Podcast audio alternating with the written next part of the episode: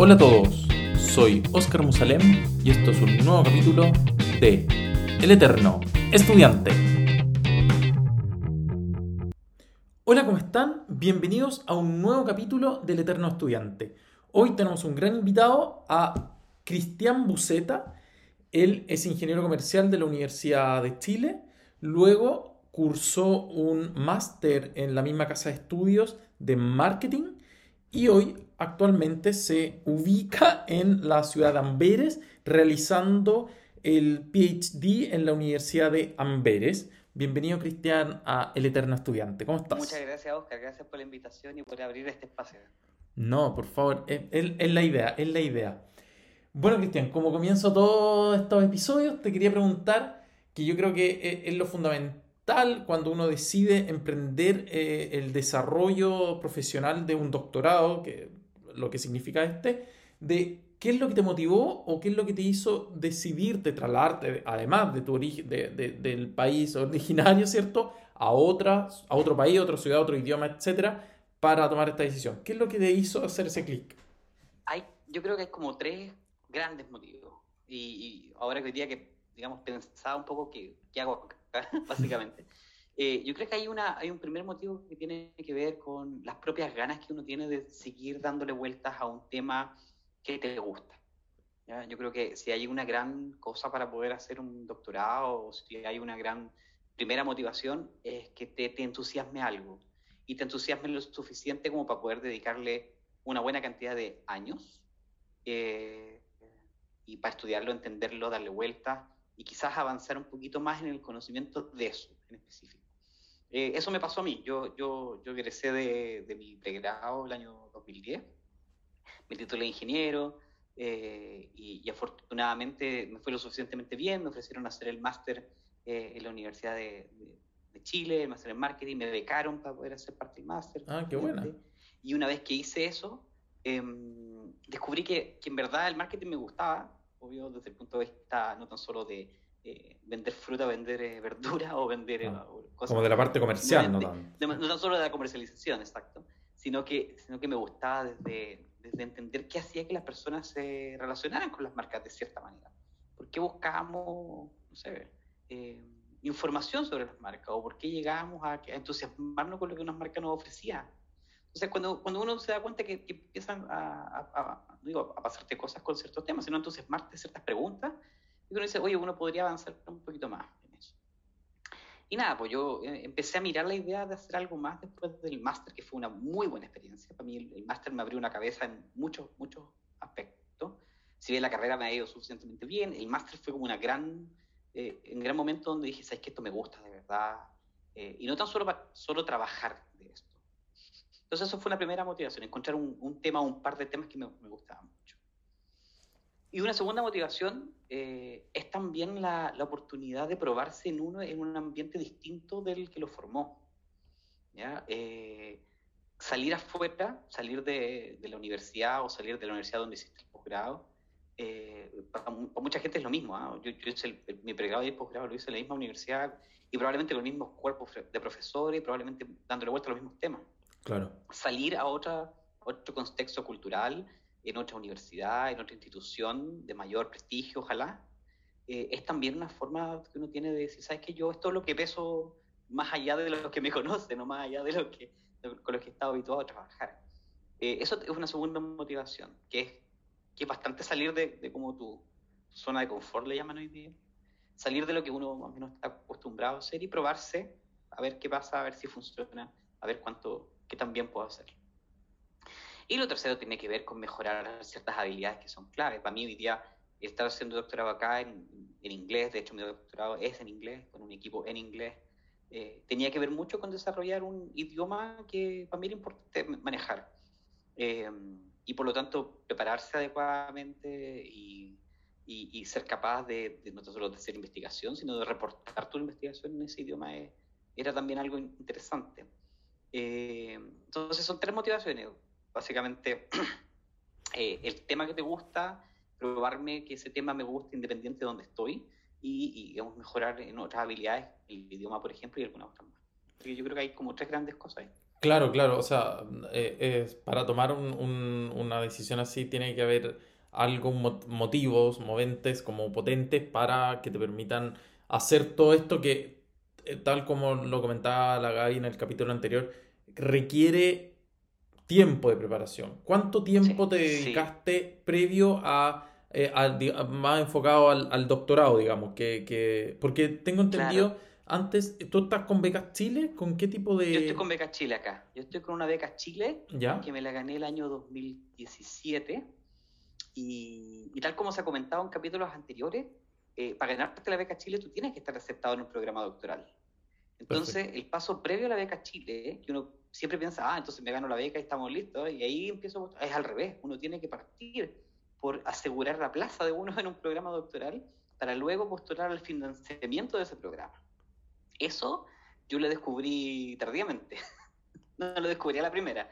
Eh, y de hecho, yo cuando empiezo a tener esta idea, que fue más o menos como en el año 2010, de empezar a buscar a dónde hacer el doctorado, eh, piensa que yo del 2010, que es donde empiezan las primeras ideas, hasta el 2017 son siete años de, claro, de proceso. de búsqueda, y no de búsqueda fue siempre activa, de hecho no fue una búsqueda tan activa al principio sobre todo. Eh, en el año 2010 recién están las primeras personas que empiezan a salir a Becas Chile. Las primeras experiencias de gente yendo al extranjero financiado por, este Antes era lo que era la beca de la Presidenta de la República, ¿no? Antes era la beca de la Presidenta de la República y que en alcance era mucho más reducido. ¿Ya? Eh, y también eran los beneficios, no eran todos los beneficios que día tenía una, una beca Chile. Eh, y de hecho, lo que se hizo, la beca Chile es la unificación de dos o tres programas distintos que había en el gobierno. Había unas becas de plan, estaban las becas de la República, etcétera. Y lo que se hizo, eh, que fue un, no me acuerdo qué gobierno exactamente fue, pero yo me acuerdo de haber ido a una charla que dio Alejandro Foxley en la, en la Facultad de ah, Economía de la Chile, y él nos explicó que iban a estar preparando este programa y que postuláramos. Eh, y me acuerdo que yo no postulé las primeras personas simplemente porque nadie sabía cómo hacerlo. Mm. nadie sabía cómo hacerlo. Yo creo que ni la gente que estaba metida lo sabía muy bien cómo No, lo sabía. Y las primeras veces se equivocaron. De hecho, hubo, varias, gente que, que, que, claro, postulaba el financiamiento sin carta y que ha financiado para ir a hacer doctorados en Harvard y nunca eran elegibles para ir a hacer doctorado en Harvard, por ejemplo. Se supo mucho de esa historia al principio. Bueno, después se aceptó el sistema hasta lo que conocemos hoy día. Y lo que conocemos hoy día es que tú necesitas estar aceptado en una universidad. Entonces, para mí, el primer desafío fue lograr ser aceptado en la universidad y por lo tanto uno tiene que convertirse en un sujeto aceptable, claro. pongámoslo así. ¿Y qué significa ser un, sujeto aceptable? Bueno, hay que tener cierto nivel de conocimientos en el tema y por lo tanto me di, cuenta cuando empecé a buscar el doctorado que sin un máster era imposible hacer un doctorado. ¿ya? Y sin un máster, eh, eh, al menos en el área donde estoy yo, porque el máster dota de algunas herramientas específicas que son necesarias para hacer doctorado. Correcto. En mi caso, eh, análisis multivariado o, o conocimientos un poquito más avanzados en investigación de mercado o cosas así. ¿ya? que tampoco estaba muy sofisticado y que en Chile también se enseña en el pregrado, pero no al nivel de profundidad que se necesita necesariamente. Y lo otro que tiene que ver con el idioma. Entonces, pensando que yo me vine en el 2017, mi aceptación la logré a inicios del 2017, yo me vengo al final de ese año, pero para poder tener la aceptación a inicios del 2017, yo tuve que dar mi prueba de inglés antes. Ya, ¿cuál te pidieron, te acordáis? ¿Cuál te, cuál, ¿El IELTS Acá me pidieron el IELTS, Ahora, aquí son súper open mind con la, súper abiertos mm. con, con, la prueba de inglés. Me hubieran aceptado con cualquier, cualquier certificación formal de inglés Perfecto. que tuviese... Es que averiguarla, siempre depende de la universidad. Esta universidad acepta el TOEFL, acepta el IELTS, acepta el Cambridge, me parece, ah, pero tienen que tener una, una, una validación europea o que al menos entregue un un puntaje en la escala estandarizada europea de idioma. Perfecto. Acá al menos se pide para un doctorado tener escala C1 en un logro C1 en, ¿Cambridge? en inglés. Ah, ya. En inglés, claro, que de, de, este Common European Reference. Perfecto, sí, que es avanzado, digamos, más que un B. Avanzado. Claro, más que, más que un B2 que eh, de repente muchas veces te lo solicitan de repente para visas laborales. Claro. Te pueden exigir. En general, para máster y para visas laborales, como tú dices, el B2 es lo más común. Acá se necesita un C1. Y se necesita un C1 porque, claro, uno escribe. Uno escribe y, tu jefa o, tu supervisor te, te da instrucciones en, el idioma y, tienes que ser capaz de discutir una idea en el idioma. Entonces es un poquito requerido. En mi caso, mi, mi reading era, era muy bueno y mi listening era pésimo. Pésimo. Entonces tuve que preparar mi listening y, y tuve que preparar eh, otra habilidad. O sea, saqué el C1. Un poquitito como, estamos hablando que tú postulaste final del 2016 recién a la universidad, pero viste la prueba del 2016 de inglés. Claro, en mayo del 2016 la prueba de inglés. O sea, y partiste, o sea, esto, esto de haberlo decidido, oye, ya, ¿sabéis que me voy a ir a estudiar un doctorado sí o sí, tengo que aprender inglés? Lo decidiste, estamos hablando por lo menos, o a principios del 2016 o el 2015. Un, un poquito antes incluso. Yo, lo que pasa es lo siguiente, yo el 2013 eh, yo estaba decidido en que quería estudiar algo más. Perfecto. Ya había, ya había, ya había hecho mi máster, había empezado a trabajar en, el mundo de investigación de mercado, yo me dedicaba a medir audiencias de televisión, trabajaba en la empresa que, medía, que mide el rating todavía en Chile, ah. y, y, estaba bien entusiasmado ahí, me estaba yendo relativamente bien, y el 2013, en enero, yo me enfermo. Me enfermé, me dio cáncer. Ah. Y eh, pues, todo se derrumbó. Sí, y, y, claro. Disculpa, ¿qué edad tenías cuando te.? Yo tenía 27.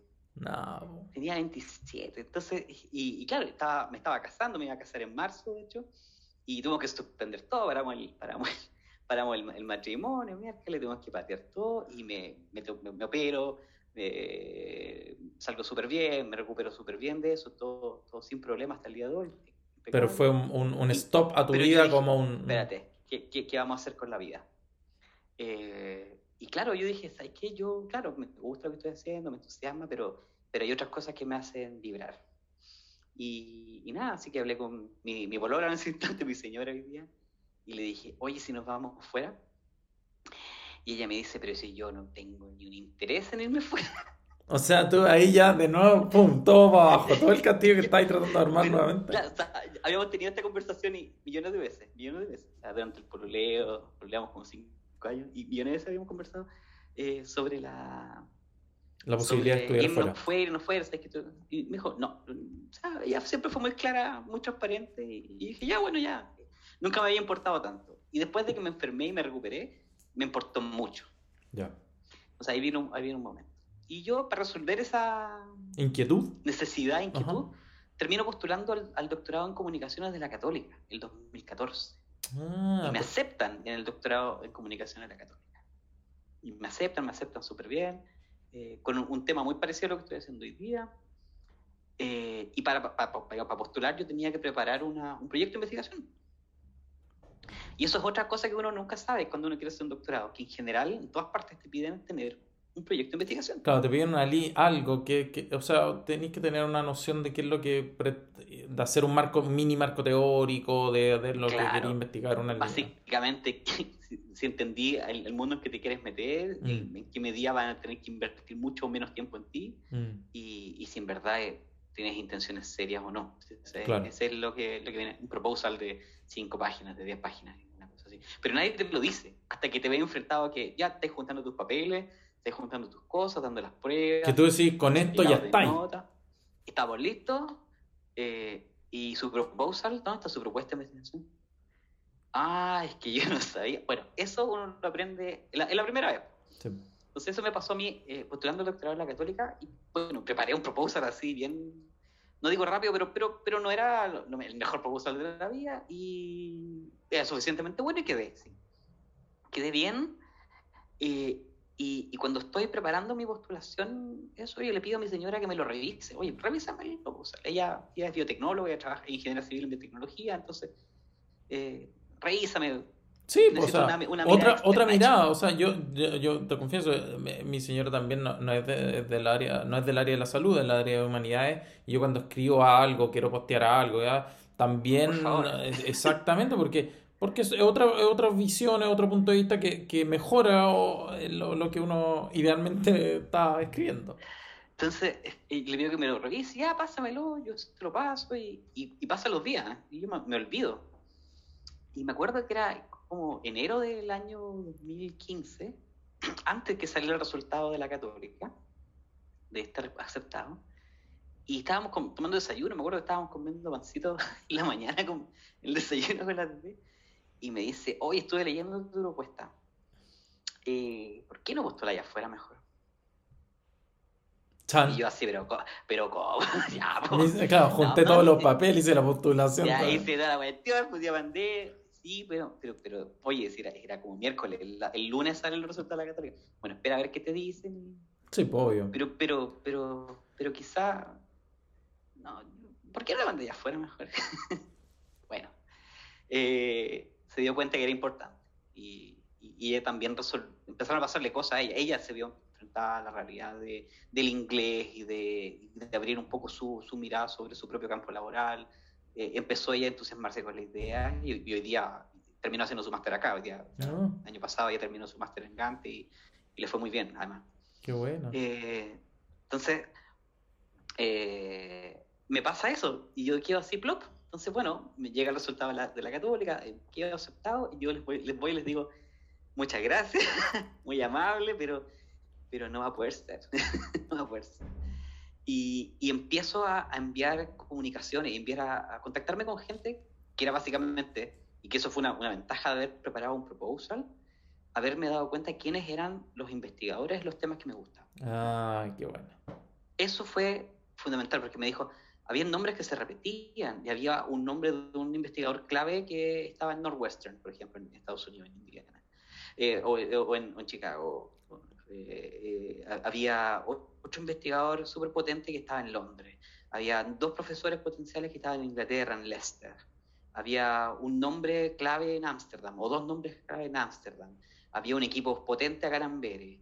entonces, rápidamente, gracias a que tuve que preparar un proposal, me di cuenta de dónde era posible o quiénes eran los nombres.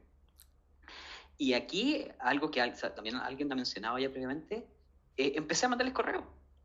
Sí. Hola, ¿qué tal? Sin eh, pudor. Esto, eh, con mucho pudor, ¿ah? ah con, mucho, con mucho pudor, así como, hola, ¿qué tal? Yo vengo de un país pequeñito que se llama Chile. Yo soy cristiano, yo hoy día estoy haciendo esto, tengo muchas ganas de empezar a hacer un doctorado. Tenía un par de cosas hechas en, en cosas académicas que eran bien, bien decente. Entonces, esto es lo que yo he hecho, esto es lo que sé hacer. Em, ¿Usted está aceptando posibles estudiantes? ¿Usted está abierto a supervisar mi trabajo? Claro, eso es importante. Me encantaría, me encantaría poder, poder ver la posibilidad de que conversemos. O sea, nada más comprometedor que eso. Y tuve súper buena recepción. Ah, qué buena. Sí, tuve súper buena recepción. Eh, al principio fue, después fui refinando, pero los primeros correos eran muy malos, después ya hay, como una especie como de aprendizaje, entonces los últimos correos eran muy efectivos, me respondían en horas, los primeros correos se demoraban mucho en responder, pero, pero en general eh, nadie me dejó sin respuesta. Hoy día, hoy día de hecho revisaba cuántos, mandé, mandé como 15 correos distintos en todo este tiempo a distintos equipos eh, con mi propuesta. Simplemente agarré la propuesta de la católica y la traduje. sí, pues sí, pues sí, exacto. Y, me respondieron, y me respondían cosas, oye, qué interesante, ¿cómo tú quieres venir a hacerlo si tú eres de tan lejos? Ya, y ahí tú eh, ahí también dijiste, bueno, buena pregunta. buena pregunta, ¿cómo lo vamos a hacer? Eh, claro, porque para, para, digamos, los centros de investigación en el mundo, pensemos en, eh, en Europa principalmente, o en Estados Unidos, o aquellos que van a Australia, América Latina conceptualmente es lejos, suficientemente lejos. Dile, o, sea, no, máximo ocho horas en avión. Eso es como el... Exacto, o sea, un europeo que a mí me pasaba, que compañeros que yo les decía, eh, en Italia les decía, eh, cruzar el charco, cruzar el Atlántico, eh, es duro, o sea, no. Es duro, es duro. Para ellos ya cinco horas es suficiente. Claro, uno en Chile está acostumbrado que en cuatro horas arriba de un auto todavía está ahí, estamos súper bien, estamos mitad de camino. Es que tú en Chile no salís para ni un lado después de, o sea, para volar tenés que volar dos, tres horas para salir de, digamos, a no ser que sea Para salir del, exacto, del ancho o del largo. Bueno, la cosa es que, eh, ¿cómo lo quieres hacer? De hecho, me acuerdo que uno de los primeros mensajes mi supervisor me dijo, pero lo quería hacer desde allá, vaya a venir. es que eso es un punto importante, que de repente muchas veces uno piensa, a diferencia de los máster que tú tenés clase, tenés prueba y tenés que estar presencial, mm. el doctorado uno se puede encontrar en cierto punto, tal vez no al inicio, pero en cierto punto del desarrollo de este, eh, que puede ser a distancia. Hoy en día, sobre todo, hoy en día, con la, con, la cantidad de herramientas y las facilidades que hay para comunicarnos, más allá del problema del horario, eh, se puede tal vez practicar un doctorado de forma eh, semipresencial, absolutamente, no hay ningún... Depende mucho del supervisor, después vamos, yo creo que podemos avanzar ese, ese tema, pero en el mundo doctoral la relación es muy supervisor-supervisado, eh, que viene horizontal al final, o más jerárquica dependiendo, digamos, del estilo del, del señor personaje o señora personaje. Em, pero sí, o sea, es mucho más flexible que uno, lo, lo que uno pensaría. Y me di, empecé a dar cuenta de que estaba entrando en un mundo del cual yo desconocía los códigos. Mm. Eh, Eso es importante. ¿Por qué, me, ¿por qué me, me, hablan de un proposal? ¿O por qué me dicen de distancia si yo lo que, tengo, lo que quiero es ir para allá? Sí, sí. Entonces me di cuenta de que, de que me faltaba entender dónde me estaba metiendo. Mm. Y, no porque no supiera a qué se dedica un investigador doctoral, sino simplemente porque no conocía el día a día, salvo el día a día que se ve en Chile, que es distinto. A mí me pasó un poco lo mismo, tengo que confesar que me pasó exactamente un mm. poco lo mismo, que, que uno se imagina, o, eh, no es que se lo imagine, sino que es por lo que uno está acostumbrado a ver, eh, como uno lo observa en, en el pregrado, en la universidad, que poco el desarrollo, y, dependiendo también mucho de la universidad en, el cual que, en la cual uno estudie, porque eh, yo estudié el pregrado en una universidad privada y, y, lo que era el fomento de lo que es la investigación en comparación con lo que yo vi cuando yo trabajé también un poco, un tiempo en la Universidad de Chile, es distinto, ¿me entiendes? Entonces, eso también te, te, Pero volviendo al tema que estás rescatando tú, eh, es importante eso de, de, de, que es la visión universitaria en otras partes te, te, se te ve, se te cambia absolutamente. Es distinto. Entonces, tuve que empezar a pensar, bueno, ¿cómo me ven ellos como potencial estudiante doctoral. O sea, te tenéis que vender un poco, esa es la cuestión. No, no, no, no, no, no sé si ah. es, vender. Yo, yo, yo soy bien, para ser ingeniero comercial y máster en marketing, yo soy antes súper poco, poco dado a, usar palabras como de las ventas, porque en verdad esto tiene, pasa por un sentido mucho más trascendental. para mí el doctorado al final juega un poco con, con algo muy original que tú le estás tratando de aportar a alguien. Correcto. Eh, que puede ser una, una, una, una, forma mejor de relacionarse con su cliente, perfecto. Pero, pero, pero, pero al final yo, yo, tenía, tuve que empezar a pensar, ok, ¿qué les llega a ellos cuando ellos reciben un correo electrónico de un señor que desde Chile les plantea la posibilidad de, eh, de supervisar su trabajo? Eh, hoy pensemos en el mejor de los casos en la misma ciudad donde están ellos.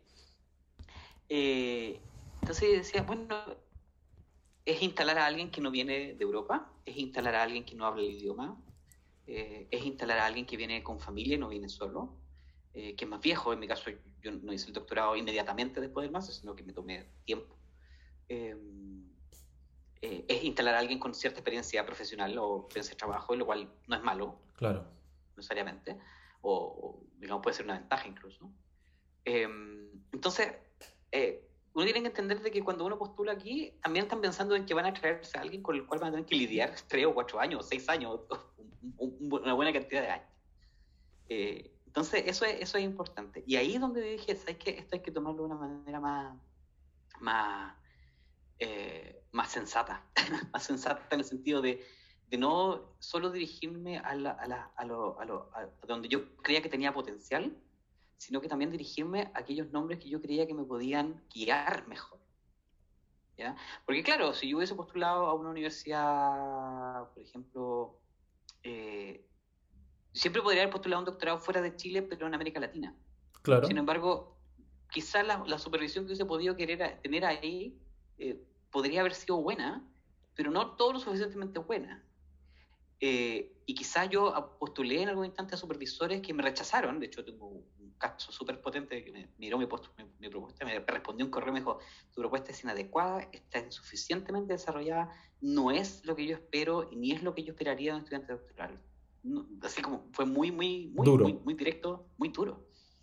Eh, hoy día yo lo conozco a ese señor y, digamos, no, no, me he encontrado en conferencia, jamás le he dicho que me rechazó muy duro, eh, pero el mismo, digamos, pero, pero digamos, un, supervisor equivalente tomó la misma propuesta y me dijo, oye, aquí hay algo interesante, hagamos algo con esto, y, es mi supervisor hoy día. Em, entonces, eh, también uno, uno aprende a, a, pensar en que, bueno, hay, hay lugares donde me puede ir bien, pero hay lugares donde puedo aprender también mucho y muy bien. Eh, y el doctorado finalmente se trata de eso, de aprender a, pensar en un tema, darle vuelta a un tema, a, ser guiado en un tema o, a, generar conocimiento y, darle vueltas a cosas que en verdad el resto no ha tenido tiempo de pensar y que tú vayas a tener ese tiempo para hacerlo, para pensarlo, para trabajarlo. Exactamente, exactamente. Entonces estamos ahí a mitad del, a mitad del 2015 empezando como estos contactos, yo mandándole mail me doy cuenta que mi aproximación está, yendo mal porque logro un primer, una primera respuesta y, ah, ya, sí, bueno, esto, ah, ya, bueno, muchas gracias, no, en verdad, no, muchas gracias. Y, y se abre una, dos plazas de investigador en la Universidad de Ámsterdam. Y veo este aviso, me llega este aviso. Y yo digo, pero ¿cómo plazas de investigador? Y ahí empiezo a, a aprender de que hay ciertos países en los cuales tú no necesitas una beca para estudiar el doctorado, sino que tú eres contratado como investigador doctoral y eres financiado por esa universidad para eh, desarrollar ese un tema en particular que ellos ya tienen, digamos, está todo el proyecto armado casi y que, y que ellos solamente necesitan mano de obra o mano, de, obra, exacto.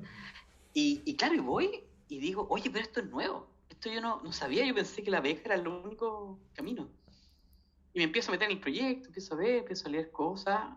Eh, obviamente empecé a seguir los proyectos que estaban metidos, la gente que me interesaba como, como posible supervisor. Entonces ahí aprendí, bueno, está este proyecto.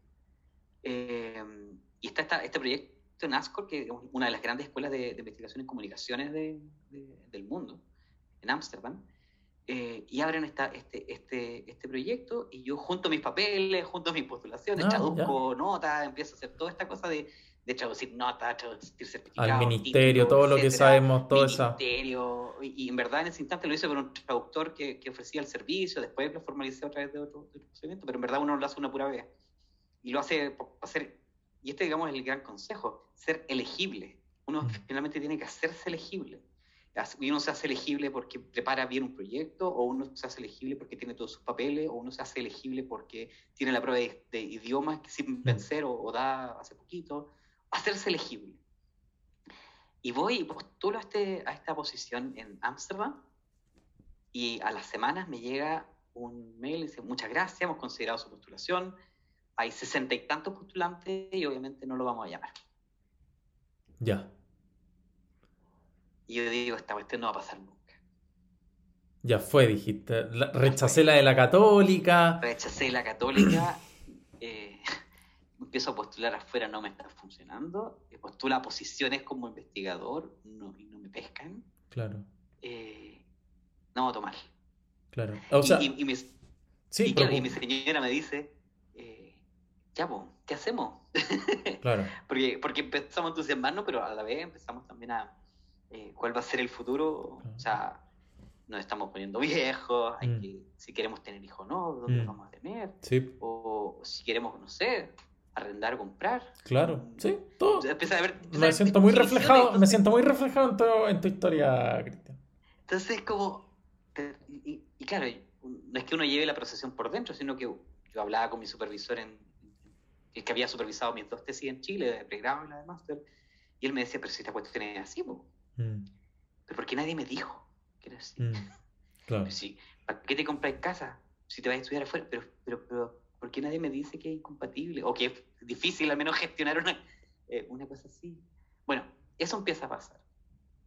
Y, y claro, eh, eh, sigo mandando correos, empiezo a, afinar un poco la puntería, empiezo a tener conversaciones más fluidas con ciertos investigadores que me interesaban.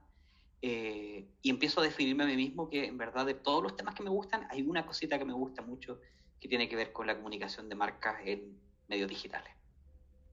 Que hoy en día, o sea, imagínate, tú estabas hablando hace cinco años atrás, que antes, sí. hace cinco años atrás era potente YouTube, todo lo que son las marcas digitales, pero hoy en día, con, ah, sobre todo con el tema de, de la pandemia, del COVID, hace un año atrás, que todo eso, asumo yo, eh, humildemente por la ignorancia, desde una visión del consumidor eh, que ha tenido un crecimiento pero gigante. Claro, pero eh, claro, en ese instante estábamos recién en la primera adolescencia de Instagram. Sabíamos que Facebook iba a ser algo potente, seis años atrás. no existía TikTok. No. Está- estábamos en otro mundo. Estaba Snapchat. Estaba sí. Snapchat empezando y WhatsApp era popular, eh, así como para hablar con, con la familia, con los amigos, Claro. básicamente. Entonces, em, yo, yo, yo pensaba, no es que uno haya anticipado mucho, sino que o sea, todo el mundo estaba hablando de lo que venía y Ujú. dije, pero esto sería interesante de, de empezar a verlo. Y claro, tuve que yo decidir, sabes que yo no, tengo no tengo dos almas, tengo algo que me entusiasma más y una- algo que me entusiasma menos, ¿no? Em, eh, que era, no era la investigación de mercado mi, mi- mi tema, sino que era entender esta cosa de, de la comunicación de marca en, en medios digitales. Eh, entonces ahí me quedé con un grupito bien selecto de gente, de supervisores potenciales, y a ellos empecé a escribirles más, más dedicadamente. Y claro, le escribí a este profesor en, en el King's College de London, Ah, perfecto. que me rechazó muy brutalmente. Fue muy, fue muy fuerte. Y, y dije, no, yo no sirvo para esto. Jamás, no sirvo para esto. Y eh, luego postulé a, a un programa en, en, en Reading, en Inglaterra. Y me trataron muy bien. Fueron muy gente.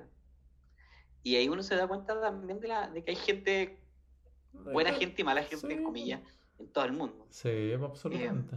Absolutamente. Entonces ahí a uno le vuelve un poco la esperanza.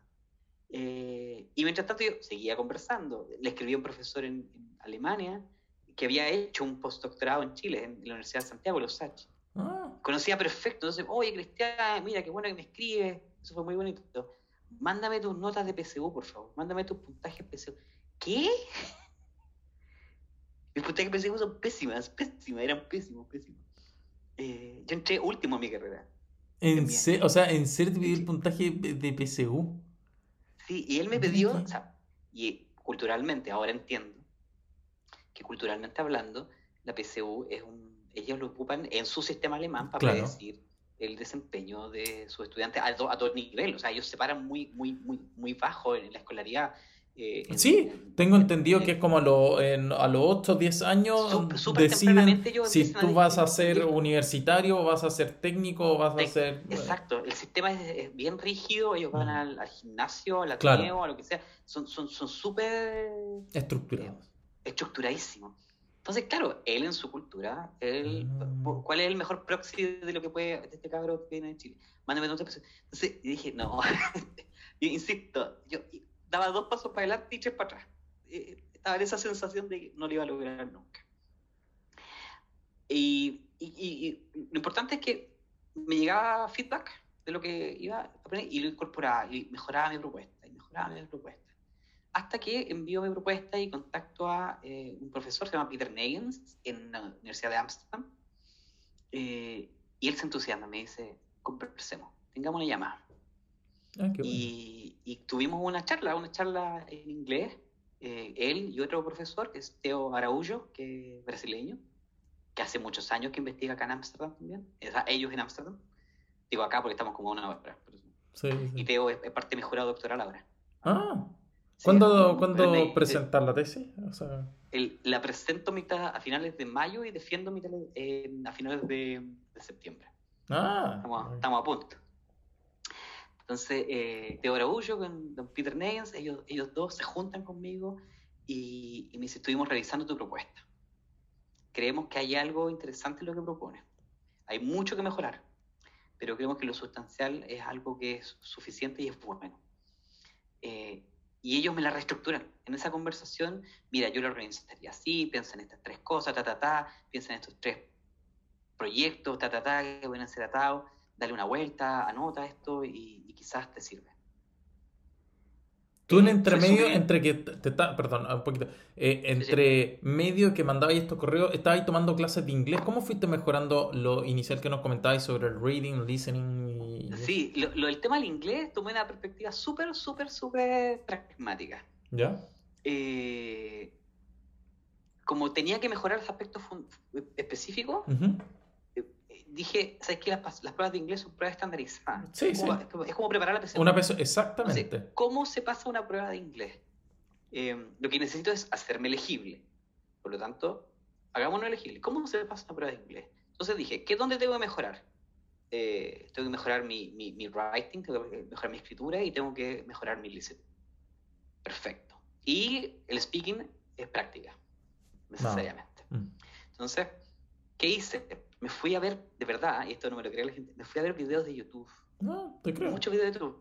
Y hay grandes canales de YouTube, gratis, totalmente gratis, donde te enseñan no tan solo cómo es la prueba estándar. O sea, cuando, cuando la prueba estándar te pregunta esto, ¿qué es esto que te están preguntando? Por esa casualidad de la vida, Cristian, ¿tú los tendrás los links o los canales? ¿Por qué no me los enviáis y yo los subo? Yo te lo envío. Eso. Learning English with Emma. Perfecto, para la gente que lo quiere, porque de repente, para que no quede solamente la conversación, lo voy a poner en, el, en la descripción del capítulo para que la gente ahí lo busque. Eh, porque, porque, porque, claro, dije, esto es una prueba estándar, entonces hay profesores, obviamente, que se dedican a probar las pruebas estándar.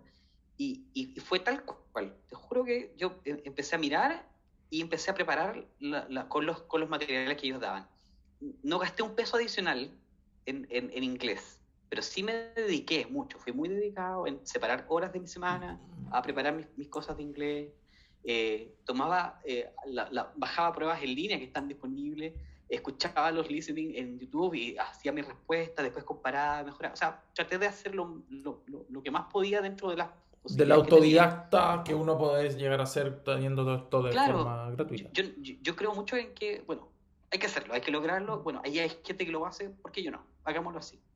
Y, de esa manera lo logré y, finalmente ah, logré tener el puntaje que necesitaba.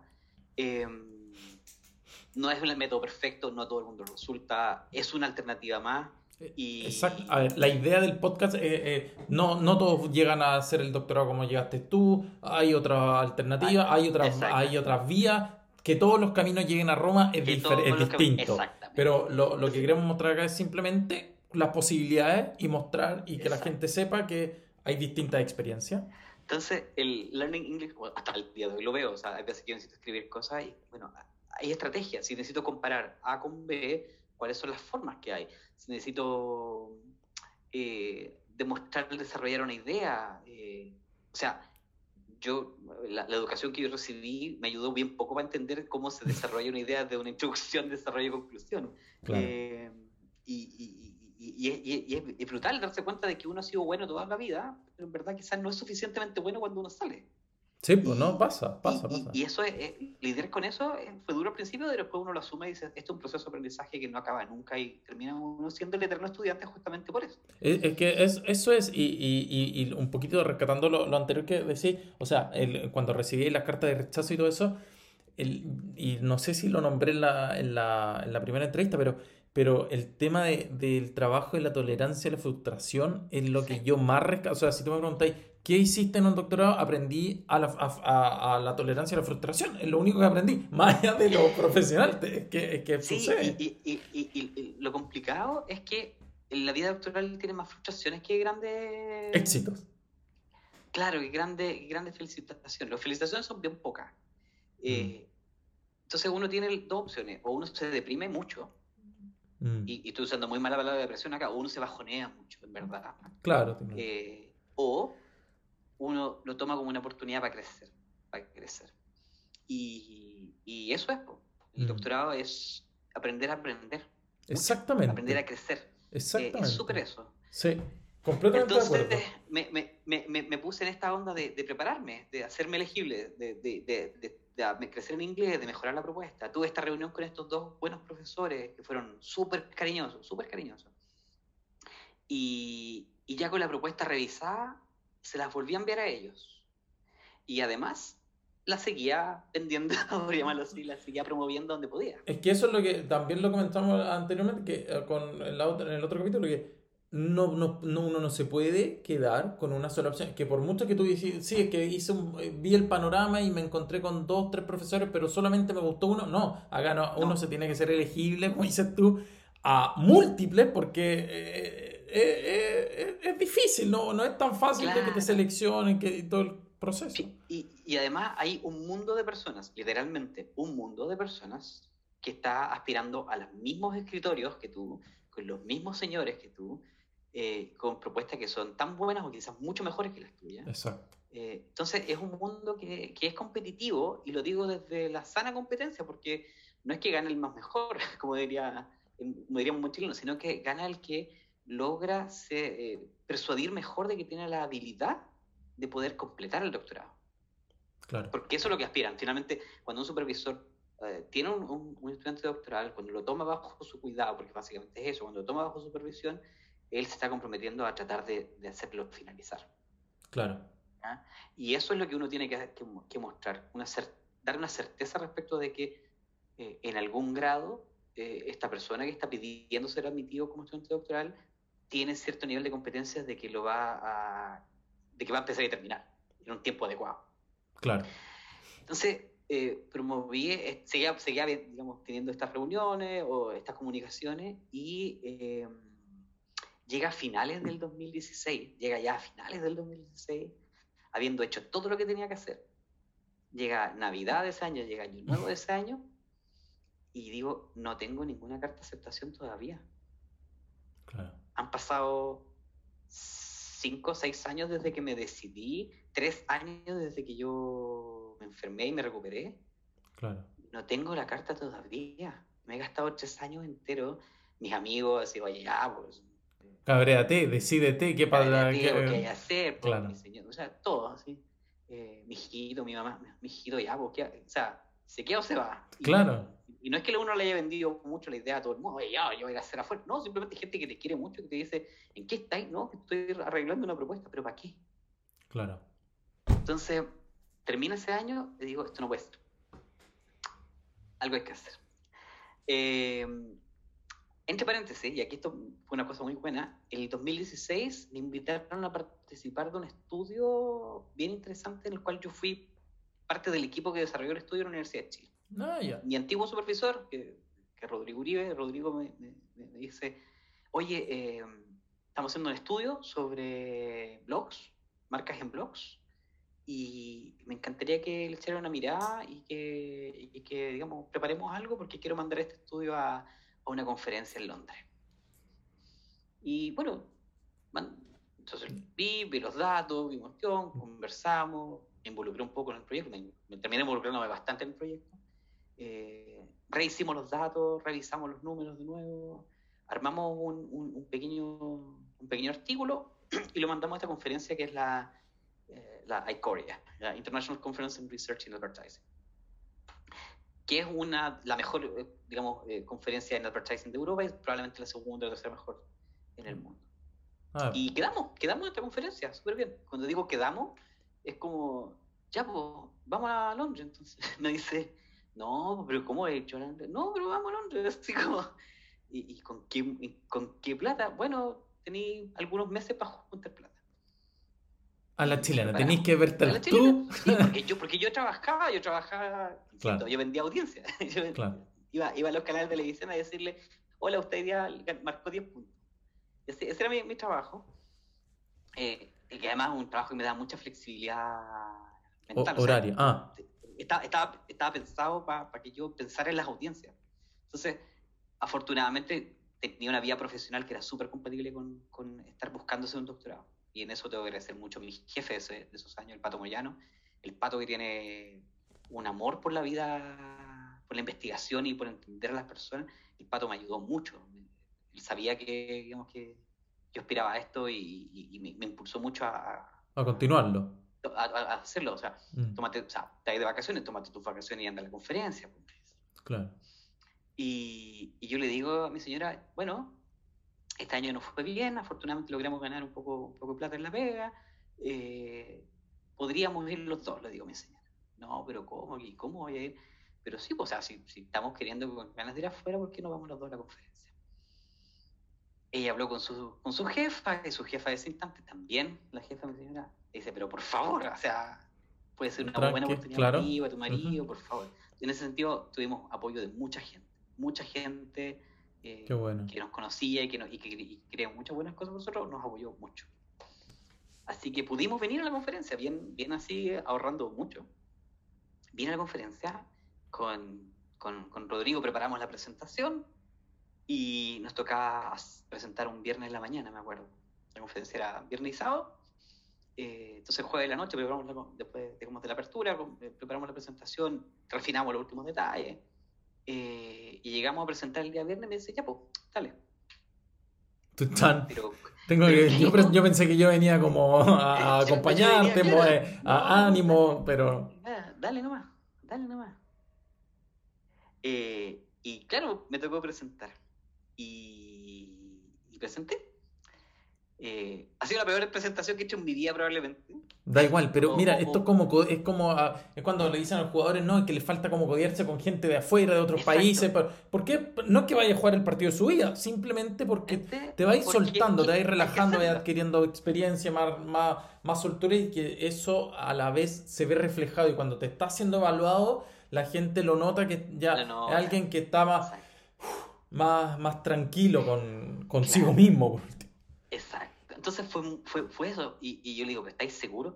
Pero si ya estamos en la conferencia, ya estamos acá, ¿qué puede pasar? Y si hay alguna pregunta difícil, respóndela. Y si hay una pregunta muy difícil, la respondemos entre los dos. O sea, no, no pasa nada, no pasa nada. Sala llena, eh, eh, y, y voy y empiezo la, la- la presentación. presentación. Llamó la atención porque eran resultados muy interesantes, eran resultados relativamente nuevos, eh, que venían además de un contexto bien como universal. No, no, no hicimos una investigación pensando en que eran resultados localistas, una visión desde Chile. No, eran Mm. resultados que eran bien generalizables y cosas bien interesantes. Y, y se nos acercó mucha gente al final y dice, oye, qué interesante lo que encontraron, nunca habíamos pensado en esto de esta forma. ¿Acaso en Chile no hay regulación respecto de, de lo que tienen que hacer los bloggers y, y- y dar, a, dar a conocer de que están siendo pagados por las marcas? Para... No, no hay ninguna regulación. Oye, pero qué interesante. Oye, ¿y hoy en día Eh, hay regulación? Hoy día existe regulación en el mundo, en Chile está empezando a haber algún tipo de autorregulación. No mucho, pero, pero, pero hoy día tenemos avisos. Hoy día cuando revisamos redes sociales vemos que la gente, eh, colaboración pagada con. Mm, Eso claro. aparece hoy día. Sí, sí, y eso es- sí. A propósito, digamos, de que, de que hubo gente testeando qué, qué efecto tenía dar a conocer esa información versus Ah. no darla a conocer. Perfecto. Eh, entonces fue muy interesante eh, y para mí fue una experiencia val- valiosísima. Eh, dije, esto me gusta. Ya. Y eso fue a mediados del 2016. O sea, ahí todavía me decís que todavía no tenéis ningún tipo de carta. Todavía no de tenían acceso, una carta. Entonces, eh, llega y estamos en esta conferencia y, y como siempre está el- los latinos se juntan. Eh, idioma, cultura y muchas cosas que hacen que terminéis juntando siempre en grupo. Claro, entonces se acercan a nosotros tres profesores de España, eh, o españoles. Uno de ellos era holandés, en verdad, pero, pero digamos tenía familia en España, entonces él habla español perfecto, y, pero trabaja en, en- en Holanda, en, en la Universidad Radboud, que, que es Andreu Van Hoff. Y Andreu me dice, ¿pero qué están esperando para venirse? O sea, o sea me, me dice, ¿y cuándo hiciste el doctorado? No es que yo no he hecho el doctorado. Pero, pero, pero ¿y lo que presentaste, no, que yo soy parte de este equipo, sí. Ay, ¿y, y cuándo- dónde lo vaya a hacer? Lo vaya a hacer, me imagino. Es que estamos buscando dónde. Oye, pero si aquí te pagan por hacer el doctorado. Ah, y mi- miraste en, miraste en Amsterdam, sí, miraste, en Amsterdam, y miraste en el resto de Holanda, es que no conozco mucho. Y él me empezó a ayudar en, en- en Ah, cositas, así como, mira aquí, mira, eh, el que está sentado en la mesa allá, él trabaja acá, habla con él. El que está sentado en la mesa, y me di cuenta de que estaba en un momento único, de ir y decirle, hola, ¿qué tal? Soy Cristian, eh, le voy a mandar un correo las próximas semanas con mi propuesta. E hice eso con un par de personas. Hola, ¿qué Ah, tal? qué buena. Cristian.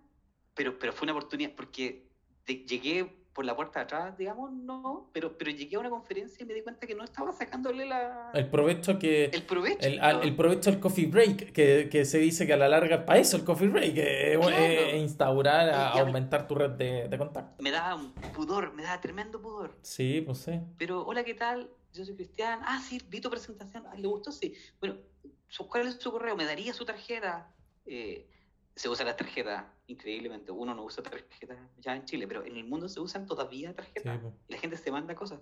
Eh, le voy a mandar mi propuesta. Ah, ¿en serio? Sí, ah, ya.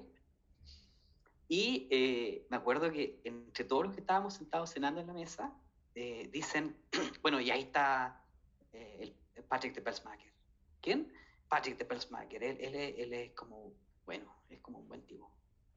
¿Y, ¿Y buen tú? tipo en qué sentido? No, es Claro. que él, él tiene- un pie puesto en cada tema del marketing.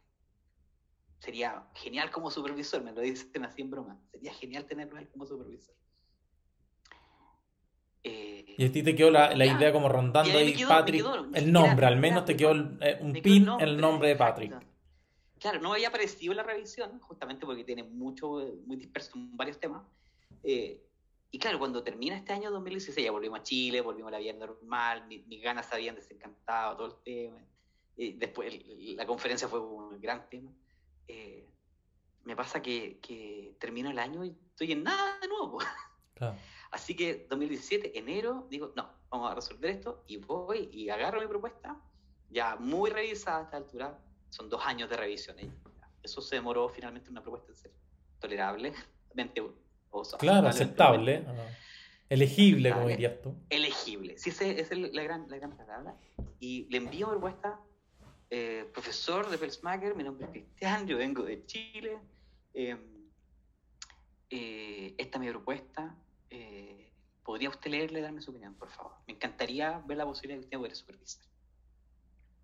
Y él me responde un correo, me dice, estoy de vacaciones, te prometo que te respondo en dos semanas. Ah, tú, bueno, tú, uno quedaría como, ya, veamos si es que las dos semanas me lo responde pero me respondió el tiro. Ah, sí. Y eso fue, qué raro. bueno, pasaron dos semanas y respondió. Ah, ya. Dijo, he recibido, o sea, leí, leí durante mis vacaciones tu propuesta. Eh, está interesante. Hay que trabajarla. Eh, pero yo no hago esto solo. Yo lo quiero hacer con una compañera que, eh, digamos, es Natalie Dens, mi, mi otra supervisora. Eh, y, claro, tengamos una conversación los tres. Si te interesa, eh, podría ser que hubiese la posibilidad de supervisar. Organizamos una, videoconferencia, me acuerdo que era las 6 de la mañana en Chile y acá era mediodía. Tarde, digamos, era mediodía más o menos. Claro. Eh, me acuerdo de haber puesto camisa, chaqueta, debajo estaba con pijama. Eh, a la, a la al buen teletrabajo cotidiano. de, Sí, era un adelantado en ese época. Eh, y, voy y tengo esta conversación donde ellos me preguntan cómo, cómo, cómo se me ocurrió la idea, em, por qué me interesa ese tema, por qué los contacté a ellos. Eh, la conversación la llevó la, la Natalie, me acuerdo mucho. Oye, tú vienes de Chile, etcétera, etcétera, etcétera. Y me acuerdo que el Patrick me preguntó tres cosas. ¿Con quién más estás postulando? ¿Ya? Y yo podría haber dicho, no, con nadie. Usted es el primero, señor. No, estoy postulando con, con la misma propuesta en Ámsterdam, con la gente de, con Peter Negens y con ah, perfecto. y tal. Ya me dice. Eh, ¿Te quieres venir? Eh, sí, pero no, o sea, me encantaría hacerla ya, obviamente, me encantaría hacerlo en, en Amberes. ¿Tienes financiamiento o hay que conseguirte financiamiento? No, no, no, tengo financiamiento hoy día. Hay un esquema de financiamiento que se llama Becas Chile y creo que eh, eh, con su universidad, con su supervisión, con, digamos, con un par de buenas, digamos, pensando en la postulación, podríamos lograrlo. Ya, pues. Me dice, voy a, vamos a conversar con Natalie y te vamos a dar una respuesta. Ok, yo espero su respuesta, bla, bla. En ese instante eh, estábamos... Eso fue como principio de 2017, me dijiste, ¿cierto? Como 2017, sí. Febrero, porque por ahí inicia estaba recién empezando a ir a la cuna, tenía seis meses la Paula. Eh, ya, ya, ya, me decidí a tener guagua, por ejemplo. Claro, es que todo es un proceso, pero, pero es completamente entendible, creo yo. Y, y, como decías tú al inicio, yo creo que, que se rescata mucho eh, que a pesar de que tú dices, fui viejo, pero creo yo que eh, el, acelerar tanto los procesos, que acá en Europa al menos están muy acostumbrados y en Chile se está agarrando mucho esa tendencia de que todos los 23, 25, 25 26 años tú te titulaste y partiste al tiro la especialidad, el posgrado, el doctorado, el magíster, lo que queráis, y, y, así todo dentro de los primeros 12 años de tu vida académica, digamos que a los 30 años ya estás para jubilar. Porque hiciste todo, pero no trabajaste, entonces eso te da otra, otra, otra visión. Pero sí, entonces, continúa. Entonces, eh, cuelgo, me acuerdo que fuimos a dejar a la Paula a la sala cuna, porque había sido a las 6 de la mañana la entrevista, entonces tuvo que ir después a dejar la guapa a la sala cuna. Y estábamos con mi señora en el auto dejando a la Paula y, y, me llega un mail y dice, eh, bienvenido, te vamos a aceptar como estudiante A condición de que te de que obtengas financiamiento porque no tenemos cómo pagar. Eh, ¿Crees tú que te puedes ganar la beca Chile? Y yo le respondo, yo creo que sí podemos. Bien, entonces eh, te vamos a mandar una carta de aceptación para la beca Chile. Bueno. ¿Necesitas algo más que te, que te, que te podemos ayudar? Hay, claro. que hay que ayudarte en algo. No, no, yo creo que podemos trabajarlo y cualquier cosa les aviso. Ya, muchas gracias, muchas gracias. Y nada, pues que resulte. ¿Cuándo sale? No, esto, esto faltan meses, o sea, la postulación va a ser en mayo y los resultados salen a mitad de año, o sea, estamos en enero. Ya. Pero por fin tenía una carta. Sí, pues, o sea, lo que venía hace años lo, lo conseguiste después de, de harto trabajo y desarrollo de un, de un concepto que venía del 2010, ya cuando estaba diciendo como... ¿Tú crees que he usado la propuesta en mi doctorado hoy día? Nada. Nunca. Nunca. Jamás. ya, así la verdad, jamás. Llegué acá y obviamente empezáis de cero. Empecé de cero. Vamos a revisar la literatura. Este tema es lo que realmente nos interesa. Eh, obviamente lo ocupan como, para, como filtro de selección, como screening. Claro. Eh, y eso es otro aprendizaje. Lo que uno tiene no es necesariamente lo que uno va a hacer. Lo que uno cree que es su tema no necesariamente es lo que más te va a entusiasmar eh, y lo que te van a ofrecer hacer.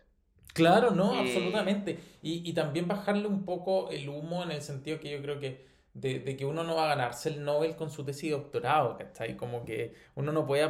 Obviamente que uno quiere apuntar a alto porque quiere generar conocimiento y esa es la idea pero, pero de ahí al, del, del dicho al hecho, ¿cómo se dice? Hay un tremendo trecho. Exacto. Y por otro lado, eh, eh, incluso las ideas más sencillas tienen un alcance que uno, uno no va a ser capaz de ver nunca en su propia vida.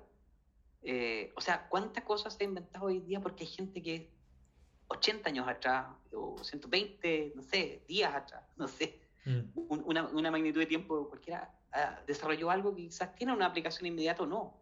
Claro. Entonces, las contribuciones que uno hace son, pueden ser menores, uno las puede sentir súper menores, pero, pero no por eso dejan de ser importantes. Eso es, eso es también, quizás no es lo que uno tenía en, la, en mente originalmente, pero, pero no deja de ser importante.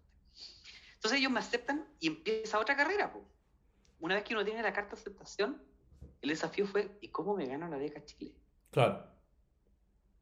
Porque, y ahí, perdón, la Universidad de, de, Amberes está dentro de las 100, o sea, dentro de tu área porque a mí una vez me dijeron, si no está dentro de las 100, para tener los 5.000 puntos, olvídate, porque aunque, aunque salgáis número uno y tengáis todos los mejores puntajes de la universidad, si la universidad no tiene a la que estáis postulando, a la que tenéis la carta de aceptación, difícil, difícil. Bueno, obviamente mi, mi motivación era buscar los mejores supervisores posibles en las universidades que tuviesen los mejores rankings posibles. Perfecto. Eh, la Universidad de Amberes no tiene un buen ranking en el área de economía. Ah, ya. Ni negocio sí tiene un excelente ranking en el área de comunicaciones. Ah. Entonces, ese fue otro aprendizaje, que mi, mi, mi, tema era un tema mixto. Y por lo tanto, ¿dónde me ubicaba yo? Iba a ser eh, alguien que iba a estudiar comunicación persuasiva o publicidad. Ah, ya te caché. Bueno. Entonces, ahí es donde uno tiene que empezar a decir, ok, ¿qué es lo que tú vas a hacer? Esto se da mucho en ciencias sociales. Eh, pienso, por ejemplo, en el caso de, de, de, de la entrevistante, yo creo que tú tuviste que era, mm, filósofa. Sí, sí, sí, eh, Gabriela. Pero, pero, pero, investigando data science. claro, claro, claro. Entonces, ¿lo mando esto al comité de computación o lo mando esto al comité de filosofía? Bueno, buen punto te sacaste, eso es, eso es, eso es tremendamente importante. Y, y hacer esa, ese aprendizaje no es fácil. ¿Y de qué depende? De dónde tenga más posibilidades, finalmente. En la Universidad de Amberes tenía 5.000 puntos, como tú dices, en, en, la escala de comunicaciones y tenía 3.4, me acuerdo, en, en, ah. economía. Si me, si me agarraban por, la, por economía, no entraba. Si me agarraban Y ahí es donde lo que manda finalmente es cómo uno presenta su propuesta. La, la postulación a Becas Chile es, es estándar, en el sentido de que hay elementos que tienen que estar. En el objetivo de investigación tiene que estar claro qué es lo que tú vas a hacer en las características de la universidad tienes que estar claro por qué esa universidad y no otra. En las características del equipo investigador, por qué ese es el mejor equipo investigador que mejor se ajusta a tu propuesta. Las cartas de recomendación tienen que ser cartas no genéricas, tienen que tener una estructura. Las cartas de recomendación, mientras más cuenta personal den de, que, de, que, la persona que te está recomendando te conoce, ha trabajado, te ha visto crecer, ha trabajado contigo por tiempo, eh, de que confía en tus capacidades, de que él no dudaría en, en contratarte, de que, de que cree que el doctorado es lo que mejor te va a hacer crecer, de que las limitaciones A, B, C van a ser suplidas a través del programa doctoral. Perfecto. O sea, las cartas de recomendación tienen que ser claras en presentar las habilidades y limitaciones del personaje, cómo las habilidades van a ser mejoradas por el doctorado y cómo las limitaciones van a ser suplidas gracias al doctorado. Exacto. Esa es una gran carta de presentación, una carta de recomendación. Si tú ah. logras a alguien que te haga esas cartas en esa manera, eh, es lo mejor que puedes hacer. Entonces, una buena propuesta, bien trabajada, una buena universidad bien elegida, un buen equipo investigador, suficientemente sustentado, cartas de recomendación que sean claras, personales, sentidas, eh, creo que Cristian, o, lo que sea, creo que Oscar eh, mm. va a ser una excelente adición a su departamento. Claro. En términos, no tan solo por lo que sabe, sino por lo que es. Eh, él va a llegar a colaborar. Mi compromiso personal es incentivar de todo lo que yo pueda hacer para que Oscar sea un, un, un, un investigador de primer nivel a, su regreso. Claro, porque esto, eso, eso es importante, como enfocarte que a la larga lo que uno quiera, como la carta de motivación, lo que uno vaya a estudiar es para siempre el beneficio del desarrollo posterior en, Chile. Y eso es importante porque el esquema Becas Chile tiene esa lógica. Exacto. O sea, y mucha gente a qué me ha dicho, mi supervisora, bueno, cuento corto, estoy en el doctorado, siendo doctorado, muy feliz, eh, el equipo que me tocó es genial, eh, es de primer nivel, Patrick de Pelsmacher fue presidente de la Asociación Europea de Publicidad, eh, mm. o sea, estoy, digamos, ha, sido todo una fortuna. Ah, después de mucho, digamos, sufrir internamente por decir, no, no soy capaz, no voy a poder hacerlo, nunca me dicen que sí, nunca lo voy a lograr. Hoy día estoy terminando ya un doctorado en, en, condiciones que han, han, sido inmejorables, inmejorables y, Bélgica ha sido un país que nos ha acogido hermosamente bien. Mi hija va al colegio acá eh, en muy buenas condiciones. Hay poca luz y un poco frío, pero el resto se arregla súper bien. Eh, o sea, nos ha venido bien y finalmente, si uno mira para atrás toda la historia, uno logra un buen resultado. Todo sirvió, todo sirvió, todo sirvió, todo sirvió. Y, y, estamos muy tranquilos. Mi jefa me, me, quiere retener y me ha ofrecido hacer el postdoc. Ah, qué eh, buena. pero ya sabe, oye, tienes que volver, sí, van a volver. Sí, claro, porque nos comprometimos a sí, o sea, claro. Va, va ligado, el beca, beca Chile va ligado a, la, a, la, vuelta del retorno. Y, es importante tenerlo presente porque la beca Chile, o sea, mi papá cuando paga los impuestos todos los días, cuando va a comprar pan y le dan la boleta y él paga la boleta del pan, él me ayuda para hacer mi, doctorado, así, claro. concretamente. Yo lo ligo, trato de ligarlo más personal porque eso me incentiva hacerlo en el tiempo que tengo que hacerlo y a lograrlo en, las condiciones que me gustaría hacerlo. Eh, y también le dice, les comunica al resto que hay seriedad en el sentido de que si a mi jefa le decía, no, tranquilo, si me quedan años acá, mm. no. Em, entonces, la Beca Chile es, es un programa que, que, que, yo no voy a cansar nunca de defenderlo porque le ha dado la posibilidad a personas que, que en otras condiciones no hubiesen sido elegibles nuevamente. Eh, a mí me eligieron justamente porque existía Beca Chile. Claro. Que es una lástima que este año no, no, no puedan... yo creo que es una tremenda pérdida y un tremendo daño porque tiene que ver con, con una mirada bien de corto plazo. Sí, absolutamente. Con, una, entiendo que hay una urgencia. Aquí uno no está diciendo... Eh, se suspendió para hacer una fiesta más grande o no, no, no. A ver, hay, hay, una urgencia sanitaria mundial y que, y que hay que poner todos los huevos, todos los esfuerzos en, esa dirección, duele, como dices tú, es triste. y duele mucho, pero, pero es un esquema que, que, insisto, a, a, personas que no éramos elegibles simplemente porque de otra manera no hubiese sido posible que uno pudiese ser aceptable, eh, abrió puertas. A mí en Beca Chile, tener la posibilidad de postular a Beca Chile me abrió una puerta que no sabía ver nunca. Qué bueno. Eh, porque eso fue. Entonces yo soy un agradecido a la Beca Chile de hecho, dentro de los programas de financiamiento internacionales, es por lejos el mejor, si no es el mejor. Eh, uno de los mejores, si no es el mejor. Te pagan los estudios, te dan manutención, ah, eh, tiene una serie de beneficios. Si estás casado, también hay, hay, una. O sea, para arrendar casa, yo mostré el certificado de Chile y mi, mm. el, el, o sea, el, yo que le arrendo al, al, vecino, ¿no? Y el vecino, o sea, ¿quién te paga el sueldo? ¿Te lo paga la universidad? No, es que, oye, no estamos acostumbrados de que alguien no le pague el sueldo a la universidad. Sí, pero mire, esto tiene un timbre, y el logo de un, de un, país. Claro, claro, claro. Es distinto. Ah, ya, chuta, usted es serio.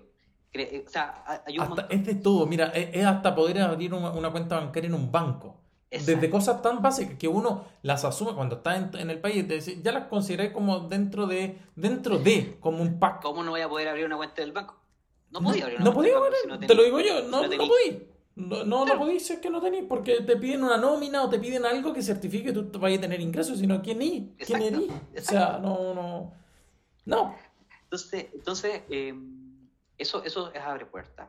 Exacto. Eh, y por otro lado, para mí, o sea, si, si, hay algo como una gran idea que yo quiero seguir reforzando, es cuando uno se trata de ir a hacer un estudio fuera, eh, hay que tener las ganas, pero no es puras ganas, hay que hacerse elegible. Em, y, y, claro, las becas Chile ayudan a hacerse elegible en contraste a otros. Mm. digamos, eh, hay gente que, que, que, posiblemente podría haber sido tan buena o mejor que yo, insisto, en este doctorado, pero porque yo tenía el apoyo de un país, me abrieron la puerta acá. Eh, puertas que no se hubiesen abierto de otra manera. Así que nada, Bélgica es un gran país para venir Eso, ¿cómo, ¿qué, tal, ¿qué, tal, ¿qué tal Bélgica? ¿Cómo te ha tratado el país? ¿La comida? ¿Qué nos podéis contar un poco de, de lo o sea, hasta de la cultura, del trato con la gente? Todo que, que uno de repente se podría, yéndose más, a la, más al ámbito más personal, de, de tu visión individual, digamos, como cristian, de, de qué, qué, qué lo, cómo lo veis tú, ¿cachai? Bélgica es un gran país. Eh, es el país del chocolate, de la cerveza, las papas fritas y los waffles. O sea, estamos hablando de puras cosas. Puras cosas ricas. Claro. o sea, es muy agradable vivir acá, eh, más allá de la broma. Em, es un país donde efectivamente la calidad de la educación es muy buena, donde las, las personas son muy educadas, eh, vivo además en una ciudad que es muy multicultural. Amberes es una ciudad puerto, es el segundo puerto más importante de Europa, luego de Rotterdam. Amberes es una ciudad que está acostumbrada a tener estudiantes de todas las nacionalidades y se hablan muchos idiomas en Amberes. Hay una gran comunidad hispanohablante en Amberes además. ¿Tú cómo te comunicas? ¿En qué idioma? Mi, mi lenguaje de trabajo es en inglés. ¿Ya? Eh, mi lenguaje para ir a... Del supermercado, restaurante. Del día a día, al supermercado eh, es principalmente, o sea, yo lo hago en inglés porque me entienden en inglés. O sea, puedo ir al correo en inglés, puedo ir al supermercado y hablar en la cajera con, en inglés, podría mm, eh, subirme al tram y pagar y el chofer me va a hablar en un buen inglés. Eh, y eso es particularmente el caso de Amberes. otras ciudades en, en, Bélgica no son así. Ya. Por ejemplo, Gante es muy así porque también es ciudad universitaria y una de las grandes universidades de, de, digamos, de Bélgica. Eh, Lovaina también es bastante similar. Las ciudades universitarias de la, de la parte flamenca, Bélgica está dividida en, en, Flandes y en Balonia. Esas son como las grandes dos, digamos, comunidades que existen. Eh, Flandes habla principalmente un idioma que es el neerlandés, eh, que es un idioma muy difícil de aprender. Eh, al menos a mí no he hecho el intento porque efectivamente no ha sido necesario. Bueno, un poco como me comentaba, disculpa que interrumpa, Carla, que está viviendo en Oslo, que me pasó, que me contaba lo mismo, que mm, el noruego es muy difícil de aprender y tampoco te lo facilitan el hecho de que todos hablan inglés. Entonces, al momento en que tú ya te diriges, te hablan inglés y, se hace más difícil el aprendizaje. A diferencia de Carla, la única instancia donde sí necesito hablar Netherlands eh, es cuando llevo a mi hija al colegio. Ah, eso, espérate, ¿cómo? Bueno, pues, a diferencia de, de, tú estás con tu señora, familia, señora, hija, nos venimos con todo acá. Eso. La Paula, la Paula va al colegio acá. La Paula entró al colegio, acá el colegio empieza a los dos años y medio. ¿Ya? El colegio, ellos entran a, le llaman el Cloister Class, el Instruct Class, el Cloister Class, lo que sería la clase inicial del jardín de niños, eh, a los dos años y medio. Antes de eso hay guarderías. Desde los seis meses hasta los dos años y medio, los niños van a usar las cunas. ¿Y eso es estatal? Las guarderías a las cunas no son estatales. Ya. Hay de todos los precios y hay de todos los estilos y calidades. ¿Y eso te lo cubría Becas Chile? Eh, Becas Chile te da una asignación adicional Perfecto. por hijo, pero en ningún caso cubre. No, no, no, eh, eso sale... Eh, y en el caso nuestro no, no, servía porque uno al aterrizaje hay que adaptarse. Sí, pues sí. Hay que adaptarse a muchas cosas. Entonces servía que la Paula fuera algunas horas a la guardería al llegar. Eh, y, y, de hecho encontramos cupo en una guardería que estaba en un barrio donde solo había personas eh, de religión musulmana. Ah. Y la otra guardería estaba en el barrio rojo. Entonces no, nos tocó optar. dos extremos. Donde había cupo. Eh, y bien, nos trataron súper bien. ah, ya, bacán. Nos trataron súper bien, buena gente, ni un, ni un Buena experiencia. Fueron muy, muy cariñosos. Eh, y, después, a los dos años y medio, se acaba el tiempo de guardería y los niños tienen acá el derecho y la obligación de ir al colegio. Ya. Y el colegio es, eh, digamos, la contribución que uno hace es mínima, mínima, absolutamente mínima.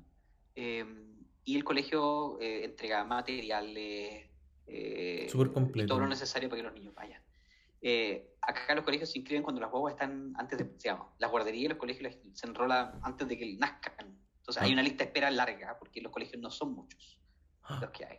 ¿Ya? ¿Y cómo lo hiciste tú? Porque, o sea, bueno, apenas, ¿cómo, ¿cómo, Porque eso yo creo que te enteraste en el proceso, pero no creo que llegaste y te enteraste al tiro de que tenías que ya estar cuando, cuando, cuando, ya subimos que nos veníamos a Bélgica, empezamos a mover algunas... Eh, a, aprender, aprender de cómo se hacía. Y aprendimos de que en la ciudad de Amberes hay un, una institución de la, digamos, de la provincia de Amberes que se llama Atlas, ¿Ya? que provee asistencia a los inmigrantes.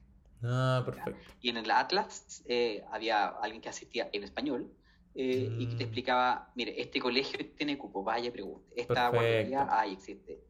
Eh, al principio fue así, luego dimos con, un, con el grupo de hispanohablantes y empezamos a preguntar chilenos en Bélgica, chilenos en Amberes, empezamos a preguntar latinos en Amberes, llegamos a, a, a conocer a una a una religiosa, una religiosa que es chilena, que está a cargo de la pastoral latina de la ciudad de Amberes. Ah. Eh, entonces empezamos por ahí a, aprender cómo se hacía y cómo la gente acá lo resuelve. Nos claro, damos cuenta de, que hay, de que hay una gran comunidad y que, hay, se soporta mucho y que hay mucho apoyo em, eh, y que bueno, se funciona, al finalmente uno lo hace funcionar. Eh, la Paula empezó el colegio a los dos años y medio, y ya, va en el, en el Tuere Class, en el segundo año de, de jardín, le queda un año más antes de, terminar el jardín. Eh, y uno va acá, digamos, a la escuela del barrio. De hecho, nosotros vivimos a, cinco minutos caminando de la universidad, ah, a diez minutos caminando del colegio. O sea, una ciudad agradable desde el punto de vista de comunicación para transitar desde universidad a colegio, no es que tenéis que trasladar 45 minutos en auto, no, sé. Claro. No, y eso fue una decisión. Dijimos, oh, no, vamos no, no, tenemos interés de manejar acá, manejar como en Europa en general no es necesario. No, no, eh, no. es necesario. Entonces no vamos a manejar acá, eso fue una decisión. Y por lo tanto buscamos instalarnos lo más cerca de la universidad posible en un lugar que fuese lo más grande posible. Entonces, privilegiamos un, digamos, un, buen departamento palestando europeo. Estamos hablando de un departamento digamos, que tiene dos piezas, un baño, pues, un comedor, Es que, claro, distinto a lo que uno se imagina que ah, en Chile uno habla de, muchos metros, no sé, como que tiene otra, otra visión. acá no, acá, es todo más reducido. Chiquito, todo es chiquito y, está, y funciona bien. Eh, entonces decidimos estar cerca de la universidad y buscar un colegio lo más cerca de la universidad, porque el que iba a tener más flexibilidad, eh, y en principio iba a ser mi señora, después iba a ser yo, porque mi señora iba a empezar a estudiar, ese era básicamente el plan, y el programa de que ella quería estaba en Gante, en otra ciudad. Ya, perfecto. Entonces dijimos, si es que hay que moverse por algo que, que sea, digamos, que todo esté a minutos caminando. Y el sistema acá te ayuda a eso, a que, tu, a que tu familia vaya a las cosas que están cerca de tu casa. Nosotros vamos a la médico de familia, eh, que está a cinco minutos caminando para otro lado, pero cinco minutos caminando a la casa. Mm. Y tenemos la suerte de que la médico de familia habla español también. ¿En serio? Eso Por ejemplo, ella es una médico eh, que, que, vivió toda su juventud en Bolivia. Y, ah. y, es belga. Y bueno, hoy día trabaja acá y atiende a, en boliviano, en chileno, en español. Qué simpático. Y, atiende a todo el mundo. Eso sí que es y, Y también dimos con un pediatra que está casado, belga, que está casado con una matrona chilena. Eh, entonces, hemos tenido ah. mucha fortuna, si tengo que ser muy... Muy agradecido. Mucha suerte, muy agradecido. Eh, entonces, claro, esta ciudad, este país nos recibió así, manos abiertas y ha sido eh, difícil adaptarse, pero ha sido finalmente muy, muy, ha sido no tan traumático. O sea, con las facilidades que nos contáis de, de, o la, la la suerte que hay tenido con, la gente que te has encontrando, se te ha facilitado el, el, proceso de adaptación que, que es difícil, sea donde sea, la verdad. Claro. La, la, sociedad belga, como, como tal, son sociedades eh, que las relaciones son muy cerradas. Los amigos que ellos hacen en el colegio son amigos para toda la vida, y la gente que ellos conocen en la universidad son menos amigos. Eh, los colegas de, trabajo de trabajo son colegas de trabajo, eh, y son, tienen círculos bien, bien, bien específicos afortunadamente caí en un grupo de investigación que es totalmente distinto a eso. Un grupo de investigación donde súper abiertos, están muy acostumbrados a recibir eh, personas de, otros de otros lados. Eh, la jefa de mi departamento, que es mi supervisora, Natalie, junto con el, Patrick, son gente muy, muy abierta a conocer otras realidades culturales. En mi oficina yo trabajo con otra estudiante doctoral que también está terminando, la Ana, que viene de Portugal, Em, otro estudiante doctoral se acaba de integrar, que, que, es Carmen, que viene de Brasil. Eh, mm. una, hay dos postdocs, la postdoc, eh, una postdoc que es de Italia y otra postdoc que es de Bulgaria.